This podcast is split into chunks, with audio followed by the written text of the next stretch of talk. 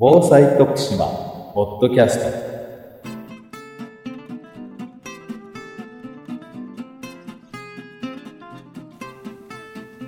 徳島県がお届けする防災徳島ポッドキャスト。今週も防災に関するさまざまな話題についてゲストをお迎えしてお話を伺います。今日は徳島大学大学院ヘルスバイオサイエンス研究部法医学分野教授西村明義さんにお話をお伺いします。よろしくお願いします。よろしくお願いいたします。最近でこそ法医学のドラマがいろいろと放送されて法医学という言葉が聞かれるようになりました。私たちにとっては犯罪に関する捜査協力というイメージがあるんですけれどもそもそも法医学とはどういった学問なんでしょうか？あの医学の分野は一番まあよくご存知なのは臨床医学患者さんの診断をして治療をする内科や外科産婦人科っていう臨床医学はご存知だろうと思うんですけども、はい、臨床医学で使ういろいろな手法の基礎的な部分を補う基礎医学生理学生化学病理学っていう学問があってそれともう一つ社会医学という分野があります。医学には基礎医学があってそれをもとに応用した応用医学、はい、でその応用医学の中に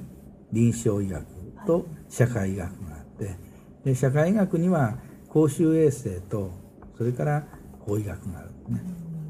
で公衆衛生は一般の人の健康やそれから環境問題そういうものに対する医学的な判断をしていくあるいは指導していく学問です。で法医学はどちらかというと突然亡くなった人に対する判断をしていく。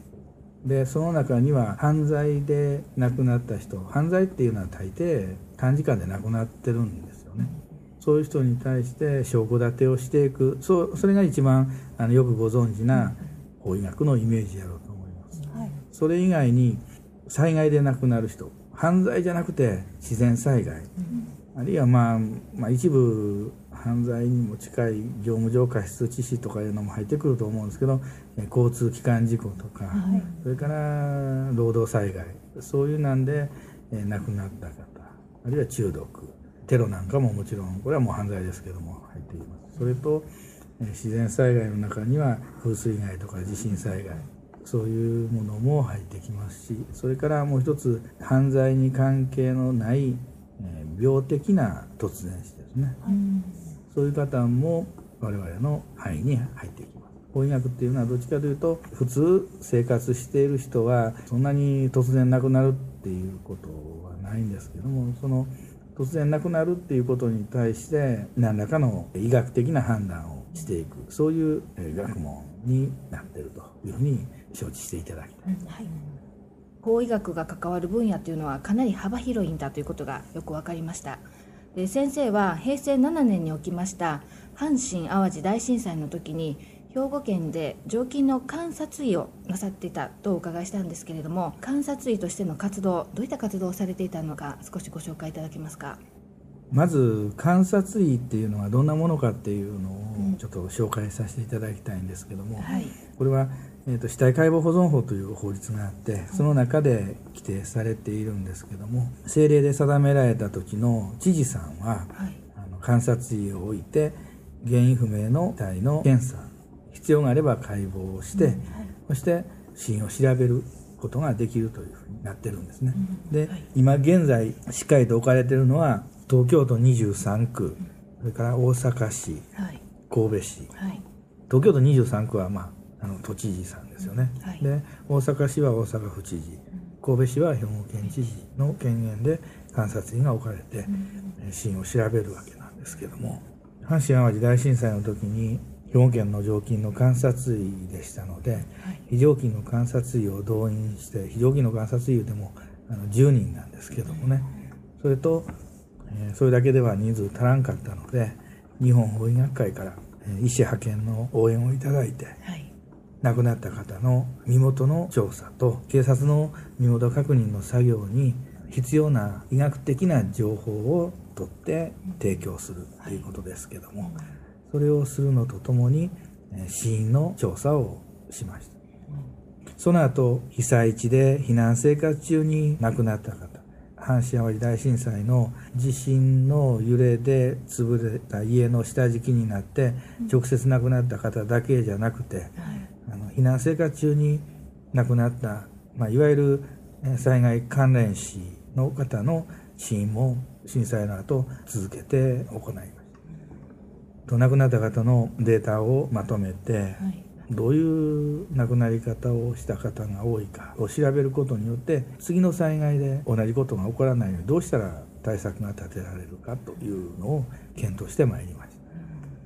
た阪神・淡路大震災のような地震災害では一度に発生する死傷者が多数に上ると思いますし生存者の救出や治療が最優先されてしまって亡くなった方の遺体を調べてその死因を究明するのは困難を極めるのかと想像します。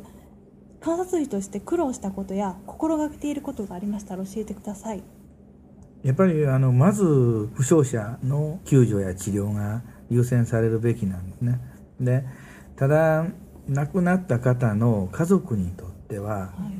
い、やはり身内が亡くなって何とか早く遺体を返してほしいし、はい、ちゃんと弔ってあげたいというそういう気持ちは持っておられるんですね、はい、ですから負傷者の治療だけ優先で何もかも全部の行政サービスがそっちばっかりっていうふうになってしまうと、うん、亡くなった方の家族の人らが取り残されてしまうことになる。観察医はあの生きてる方の治療しませんのでね、はい、亡くなってる人に特化した医者ですから、あのそういう意味では分業システムができてますから災害時の救急医療とは別のところで亡くなった方の検査をするということができているという点では住み分けができてていいんですけどもやはり心がけてるところというのはできるだけ早く家族の方に死因をはっきりさせて遺体を返してあげるっていうそこを心がけているんですけども。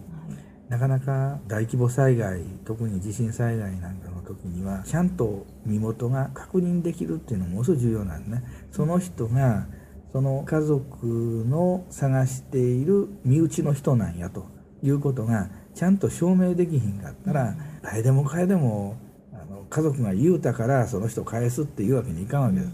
あの実際自分の家族が亡くなってる。でその状態で違う人の遺体を見ても全部自分の家族に見えてしまうっていう。そういう方もおられるんで本当にパニックを起こすと「あこの人うちの人です。あこの人うちの人です」って言うて、あの見るたんびにそういうふうに言われる方もおられる。だからそういう意味では家族が顔を見て本当に判断できるかって言ったら冷静に判断しろっていうのは結構あの難しいもんがある。だからあのそういう時にはちゃんと客観的に後で誰が見ても間違いないと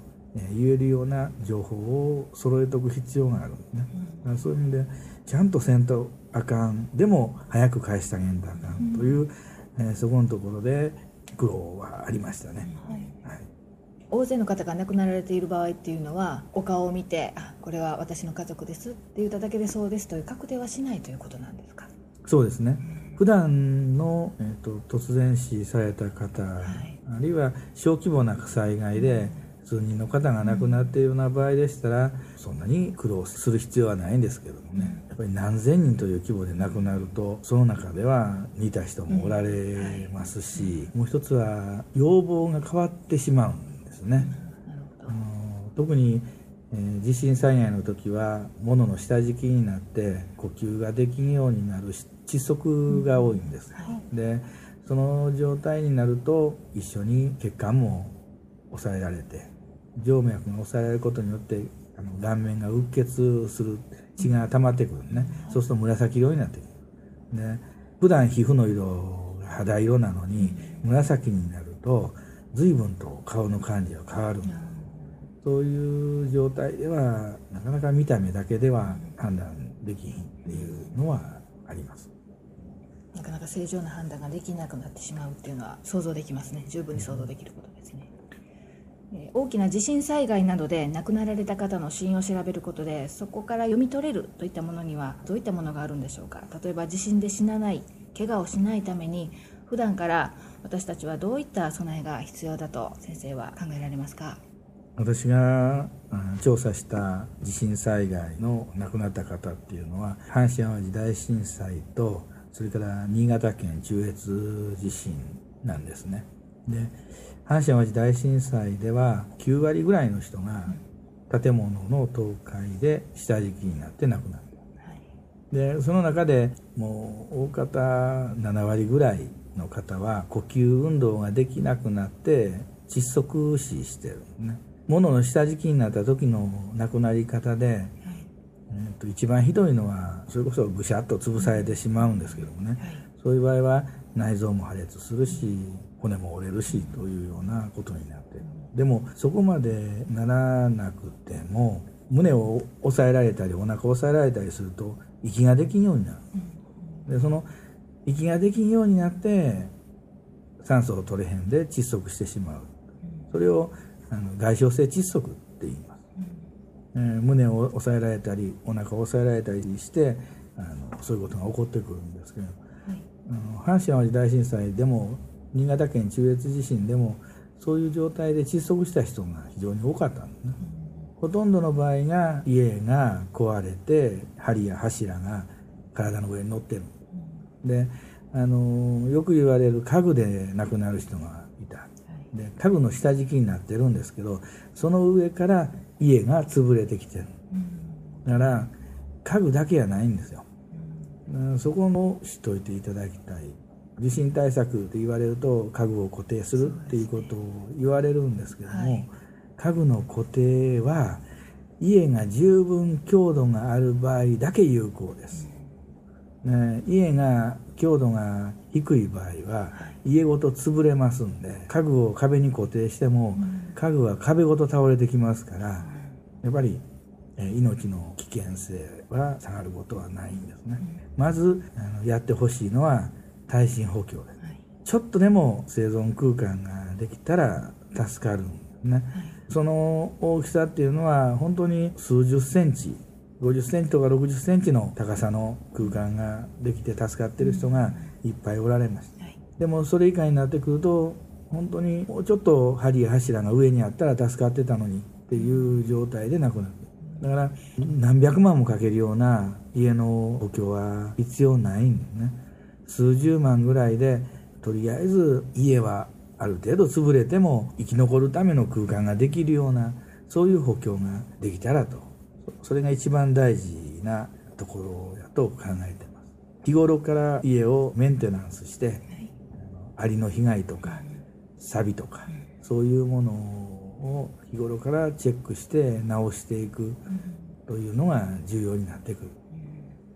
どちらかというと私なんかも寝室にはタンスを置かないとかタンスを固定するとか家のリフォームにはまお金がかかりますのでそうじゃなくて家具の補強ですとかそちらだったらまあその何百万もかけずにできて安心なのかなという思いもあったんですがそれは大きな間違いというか そうじゃないんですよと。当然家具の固定も大事なんでしょうけれどもそういった空間を作るようにそんなに大きな費用をかけないでできるって言ったら例えばどういったことがあるんでしょうか？今よくやられてるリフォーム耐震補強ですね、はい、自己資金30万出してで行政が30万あの援助して60万ぐらいでっていうのが静岡であのやられてる耐震補強のシステムなんですけども、はい、えー、そういうなんですとあの筋貝を入れていったりとか、金物を使っていって針と柱の接合部分を補強してやるとか、はい、部分的にやっていくというのがあります。それともうちょっとお金はかかりますけども寝室でしたら寝室だけ鉄骨で囲ってしまうという寝室のシェルター化ですね、そんなんもやられてます。あとはあのそこまでお金がないと、もうちょっと安くでっていう防災ベッドですね、ベッドのところだけ枠組みがあって、柱が倒れてきても下敷きにならずに済む、そういうあの補強の仕方が考えられてます。それから斬新なもので東大の生産技術研究所でえ考えてるのは荷造り用の黄色いあのナイロンの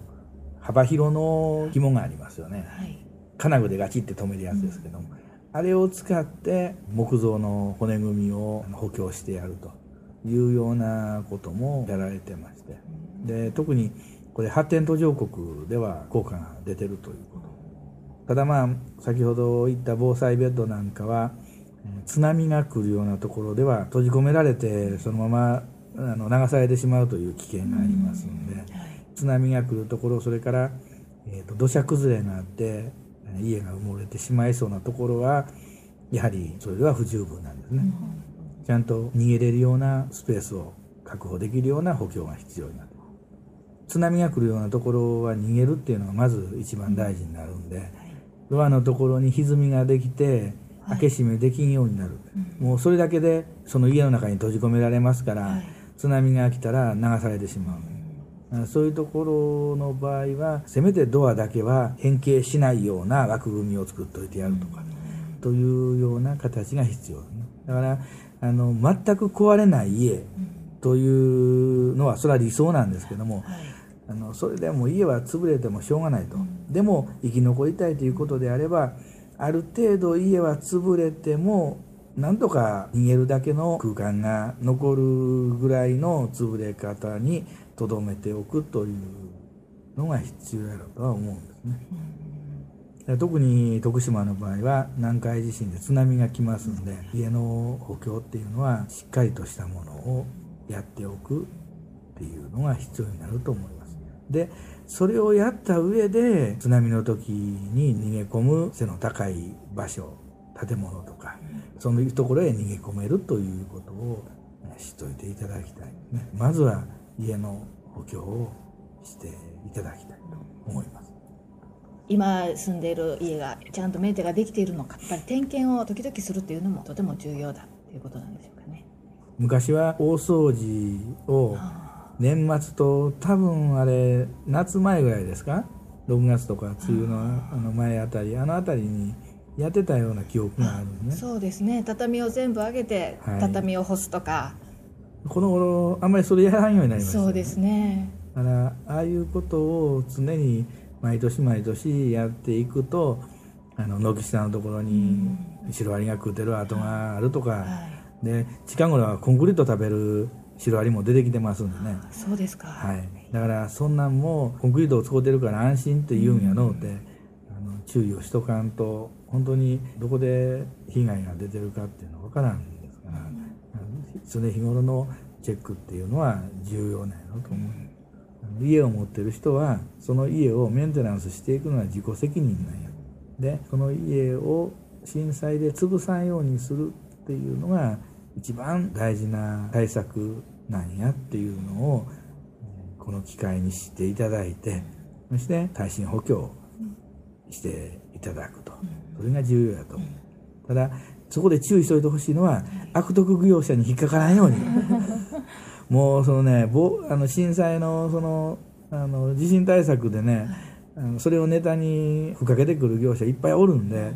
あのそんなに引っかからんように注意をしてもらわんとあかんのですけどもちゃんとした良心的な業者がやってくれたら、えー、ちゃんとお金をかけた分だけそれも100万かけんでも命を守るような対策はできるような時代になってるというのを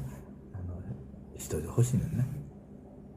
必要なところに必要な補強をすれば、はい、それなりのまあ予算があれば十分できるということなんですね。かなり説得力のあるお話をお伺いできて大変参考になりました。どうもありがとうございました。どうもありがとうございました。どうもありがとうございます今週の防災徳島ポッドキャストいかがでしたでしょうか？